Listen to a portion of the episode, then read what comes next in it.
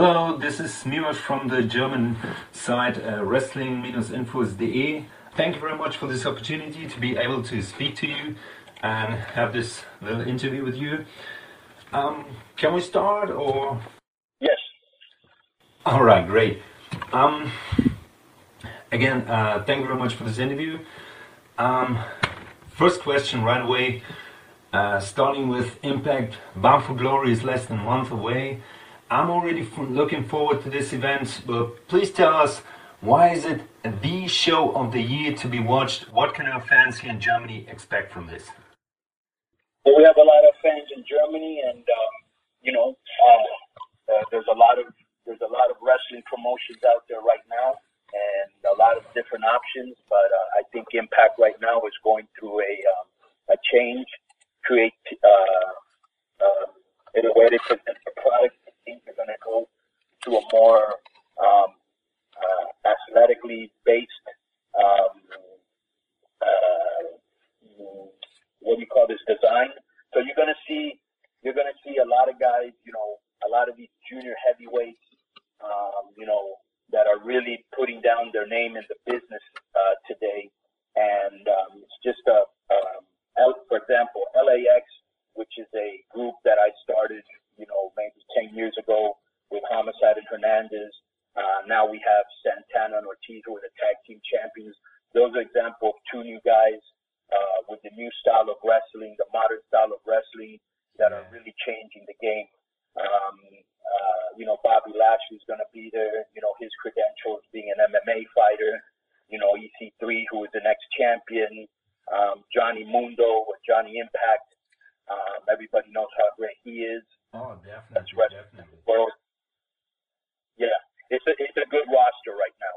So it's a real good roster right now. That means they're going to get good matches. I'm looking forward. I'm looking forward. Also, uh, you already mentioned some great names. Uh, the Global Wrestling Network has been announced yesterday. How exciting is that for you, and what can we expect from this, and why should we sign up for that?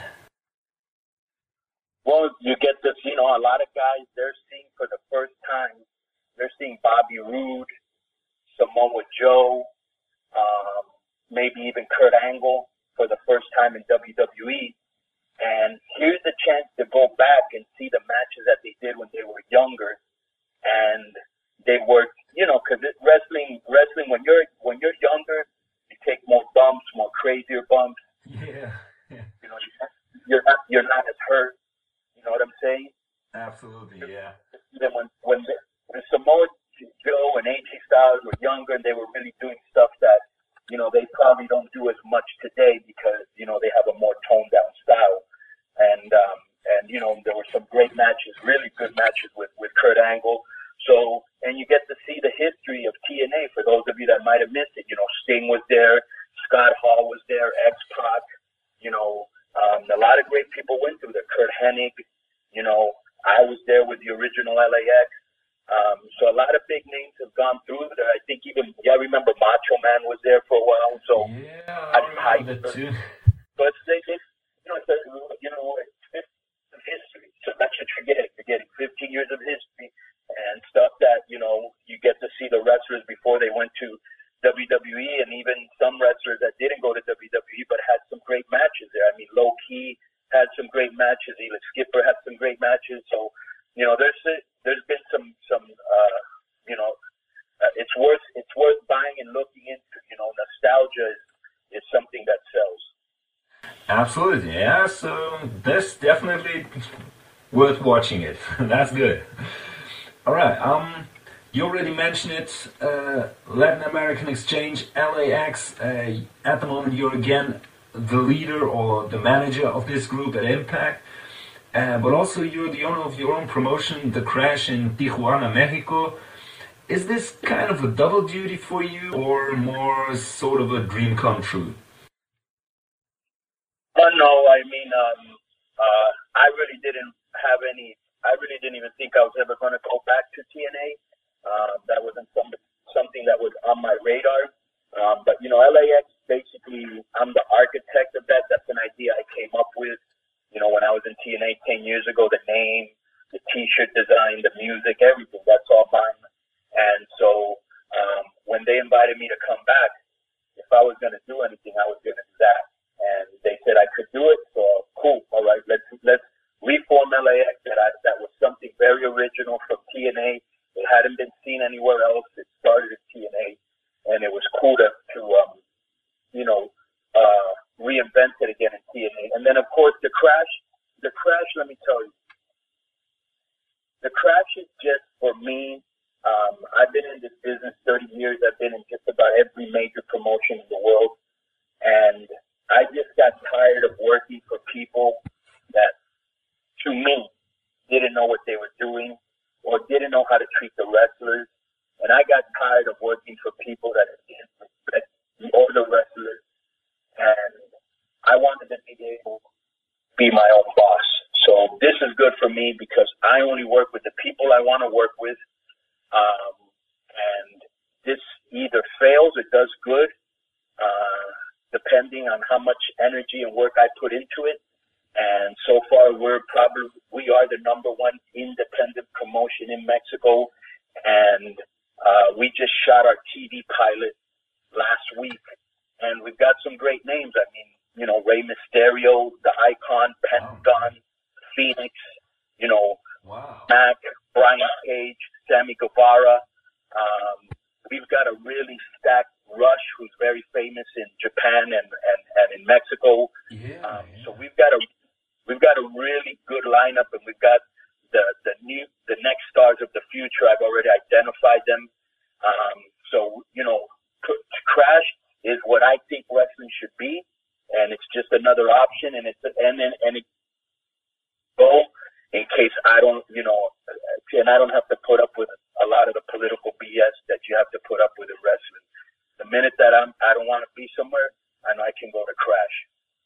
That, quite frankly, that sounds really awesome to me. So, with the talent you just mentioned, every name is really, well, really quite huge to me. So, that sounds really very interesting. So, I'm looking forward to see that. And uh, you already mentioned uh, you are the architect of LAX uh, with everything. Uh, with the so, are you also concerned with uh, with the storylines, the promos that are held? Is this all in your hand, or how is this going with Impact? Well, um, you know, all the promos, you know, they'll they'll tell me more or less what they want me to say. I don't, I never happen to know them. Uh, need for promos. Even when they tried to give them to me in WCW, I wouldn't, I wouldn't pay attention. I mean, I have a certain way of talking that's kind of, that you would say is from the streets. That um, most writers don't know how to write that for me. So they trust me to be able to convey the message that they want in my words. So I've always been I've always been afforded that courtesy everywhere I've been. So all the promos are mine. They just kind of give me an idea what they want me to say. The storylines are TNA's uh, impacts. Some I like, some I haven't liked. Um, but um, you know, I try to work with what they give me. And of course, if there's something I'm really against, I will tell them I don't want to do it. And uh, um, but it, so far, so far, um, it's been really good. I'm really happy with the new crew there. I'm excited to see what they're doing. You know, um, Scott D'Amore, uh, Sanjay Dutt, Jeremy Borash, Big John, all those guys that are creative. I kind of see. I want to kind of see what they can do. Um, you know, what they can come up with. You know, it's a fresh group with some ideas, and let's see what what they're going to come up with. Yeah, sounds exciting to me as well. So I'm looking forward to that too. Um, one, uh, as we mentioned, LAX, uh, one of the members, so to say, was Alberto de Patron. Uh, some say he's a man of controversy, and many people are divided over his actions outside the ring and think his name is either a blessing or a curse. What's your opinion about him? Well, you know, here's the thing. Uh, his uncle was my idol, Mil Mascaras his dad. Right. I wrestled with his dad many times. Um, I know Alberto personally, um, or Jose, that's his real name. And, um, you know, here's the thing about Jose. And I experienced the same thing. Uh, you know, there is racism in wrestling. There always has been. Yeah. Not as bad as it used to be, but, you know, when, uh, when you, you know what happened with him in WWE where he slapped the guy, right? Yeah, yeah, I heard that.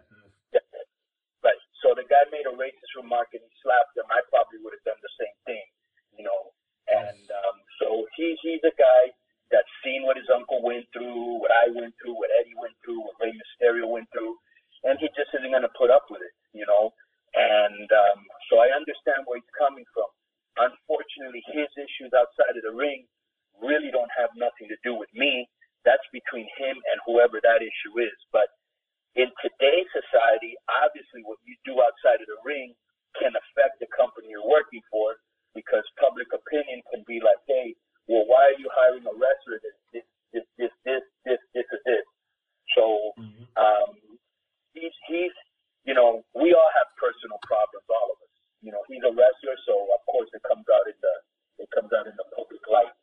Um, he's, he's a one of a kind type, um, performer, I'll tell you that. You know, he goes out there, he always gives a hundred percent. Um, he, he loves wrestling. That's all he loves to do. He's very passionate. But, you know, I get along with so He's my friend. You know, he's just the type of guy, and we all know, you know, I'm sure there's a guy that you work with in Germany in your company that, you know, he's not going to take any shit, that he's outspoken. You know, there are other people that they don't say nothing. They don't want any problems, you know. I bet was just the type of guy that if you're not going to be straight, straight with him, he's going to let you know, you know. So I, I personally, I, I personally get along with him, and um, I hope whatever problems he has, you know, he, he, he's fixed them. It doesn't seem like he's been in any problems in a, in a while now, so that's good. Yeah. So someone could say for you, he's a truly honest guy, right? Yeah, to me he is. Yeah, for me, I've worked with him a lot. In um, I've worked with him a lot in uh, in Mexico City, and I've known him for a lot of years. He's an honest guy. He's just very outspoken. That's cool. That's cool. That sounds good to me. So it proves more that uh, what I already thought of of him as a person. um, another thing, uh, you already mentioned a lot of great names, uh, a lot of talent, uh, and especially Latin American talent. Nowadays, many wrestlers, or better said, luchadores, uh, are gaining more and more attention around the world, and especially in the US.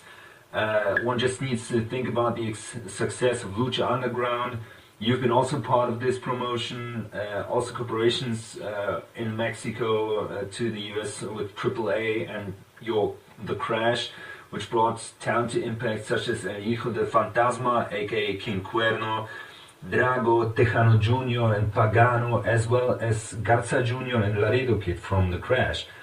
This gives these luchadores much wider audience and more traction worldwide. Is this something that we will see more and more coming into the US and general wrestling scene? Yeah, well, you know, I think that we're seeing that now. You know, like think about this. Uh, you know, ten years ago, probably most people wouldn't have even uh, wouldn't have even know who Nakamura was, and when Nakamura in the WWE, everybody already knew who he was. So, you know, there's, it's very accessible now to see wrestling from all around the world, where before it wasn't.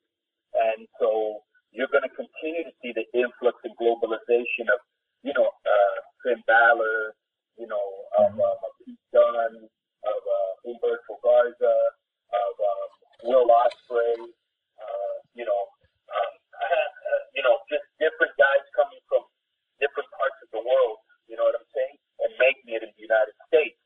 Mm-hmm. So that's good. That's good for the business. You know, that's real good for the business. You know, you see a lot more black guys than you used to see. You see a lot more Latinos than you used to see. You see a lot more women. You see a lot more smaller wrestlers, luchadors. And, you know, lucha libre is something that really, you know, uh, basically came into the mainstream into the United States once we came into WCW. The first was with, you know, uh, when Worlds Collide, which was a pay per view we did. That was the first time people kind of saw us. And then we went to ECW, and then we went to WCW. And so we're talking about 1995, and now 20 years later, you see the influence of Lucha Libre, the business as a whole. You see how everybody wants to wear masks. You see how popular it is. And that's what, you know, Rey and Juventud and Psicosis and La Parka and Eddie and all those guys, you know, started back, you know, That's certainly a lot, a lot of history right there. yeah, yeah. But um, it, it's exciting because when we came into WCW, nobody knew what lucha libre was. Eric Bischoff didn't know what it was. Most of the wrestlers had never seen it. You know, it was very hard um, at the beginning because you know, as you know, I don't know if you know this, but you know, WCW they didn't let any of the luchadors become stars, or they all had to go. You know, like Jericho, Eddie, Rey, they all had to go to WWE to get a big name. But now you see how big lucha has become, and it's a it's a very exciting style of, of wrestling. And what I like the best is that the young guys today, they've taken the best of lucha libre, the best of Japanese wrestling and American wrestling, and they've made like a hybrid. And even UK, they've made like a hybrid style of all those of all those styles into one. Mm-hmm. It's a really exciting style. You see Ricochet and Ospreay and yeah. you know, and the Young Bucks and you know all these guys doing. Yeah, yeah, that's that's as you said, really good hybrid. Um, so uh, you already mentioned some uh, stars from independent wrestling. Uh, which one would you like to see making his debut Impact? In in um, impact or where? Yeah.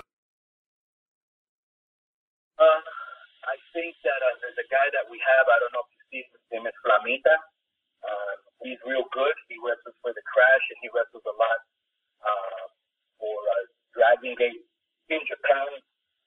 He's a real good talent. I think Humberto Garza's cousin, Ultimate Ninja, is very good. I'd like to see him there. Another guy we call we got called Daga. Um, yeah. You know what an exotic? You know what an exotico is? Hmm. Yeah. We have an exotico called Maximo that I think the people really like. I think those people are guys that you know Keith Lee's another guy that I would like to bring in the Impact. So we've got a couple guys. You know, I'm hoping that next year they bring in one or two more Crash guys, um, and and uh, and I think they will. So you may see some more Crash talent in Impact uh, next year. Sounds great. Sounds really great to me.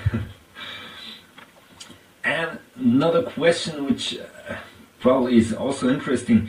If you were ever to make an in ring return, who at Impact right now would you like to face? Uh, I am going to make an in. I am going to make an in ring return because I'm going to get a hip replacement uh, uh, before the year is over then I'm going to go with Rey Mysterio and I'm going to go train with him. He's in, in incredible shape. And I'm going to get in shape and I'm going to do a return match. There's nobody I care about wrestling. You know, I came from an era where, you know, you know, I wrestled everybody from Flair to Nash to Booker T to Goldberg to everybody in between. There's nobody. I would rather wrestle with guys that are like my friends by my side. You know, I'd like to I'd like to have a match with Rey Mysterio as my partner, Psicosis, who's also in the Crash. Yeah. Chris Jericho. You know, those type of guys. Out of the young guys, um, nobody I think off the top of my head that I I really want to work with. Um, probably the LAX. Probably LAX. I'd like to do a match with them and myself. That would be cool. Um, but uh, that's basically the people that come to mind. Sounds cool, and uh, I'm honestly a match with you and Rey Mysterio. I think that will be awesome. That would be really great to see that. Yeah, yeah. So, and it's going to happen. It's going to happen. Uh, once I get my operation and get in shape, it's going to happen. I already talked to him about it. That's cool to hear. That's really cool to hear. and uh, as mentioned, Rey Mysterio uh, at the start of this year, Rey Mysterio Jr. announced during your podcast that uh, his son Dominic will start his own wrestling career once he finishes college. You were part of his training. Do you think it is important for Dominic to step out of his dad's shadow and do his own mark in pro wrestling? Um, I don't know. It just depends on how what he thinks. You know, what his son thinks and what Rey thinks. Obviously, there's going to be a lot of pressure. There's going to be a lot of pressure uh, because of he's Rey's son. I mean, he knows that, but he's a very, very, very humble kid. You know, he doesn't think he's a big shot, and he's not going to do Rey's style. He's too big. He's bigger than me. He's like six feet one. You know, so he's not going to be able to do what Rey did. He's going to do his own different style. You know, and um, he hurt his back not too long ago and so we're just waiting for him to get better to bring him back into training.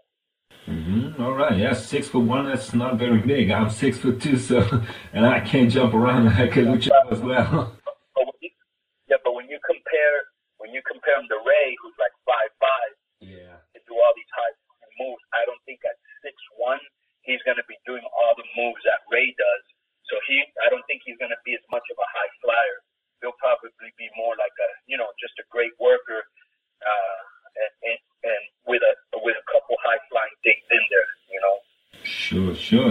Sounds good. So definitely he'll make an impact for himself.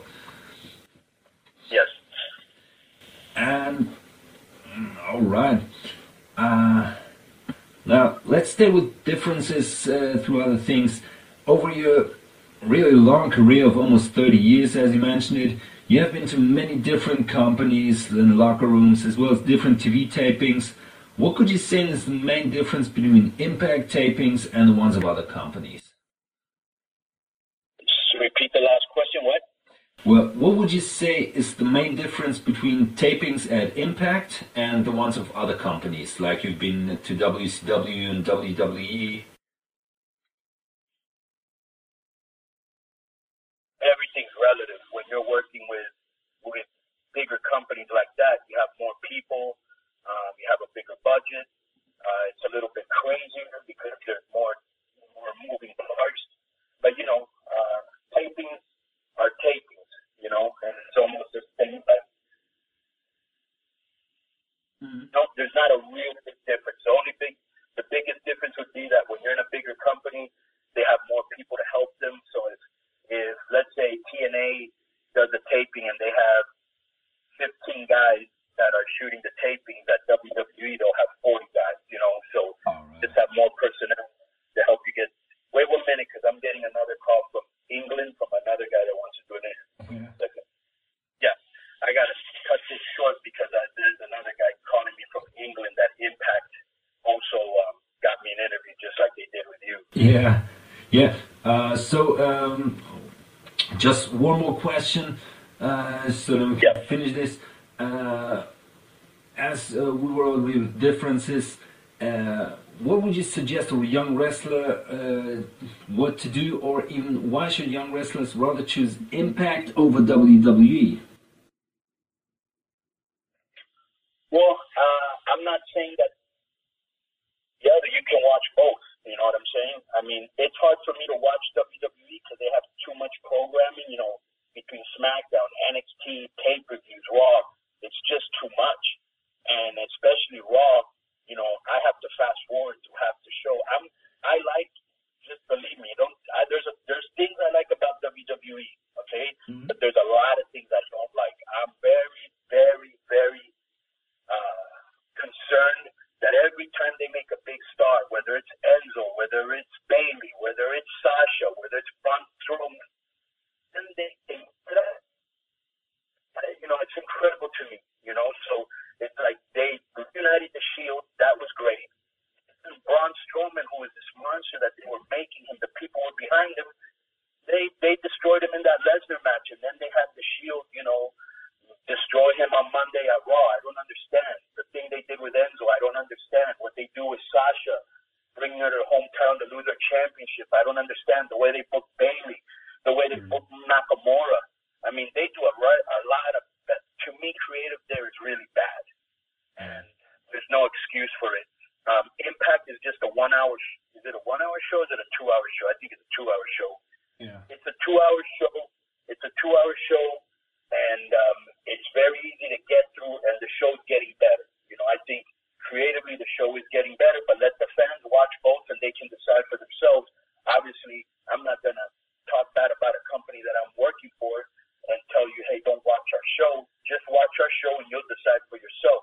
You know, uh, I think the previous administration did a good job of looking, and I think this is doing a better job. And you watch the show yourself, and you'll see. Yeah, yeah. All right. So uh, you mentioned it. Uh, we don't have more, more time left, but still, uh, thank you very much for this opportunity. Uh, thanks a lot. It was really an honor and a pleasure to talk to you. And maybe we'll have some time, any time in the future. So thank you very much, and hope to hear you soon.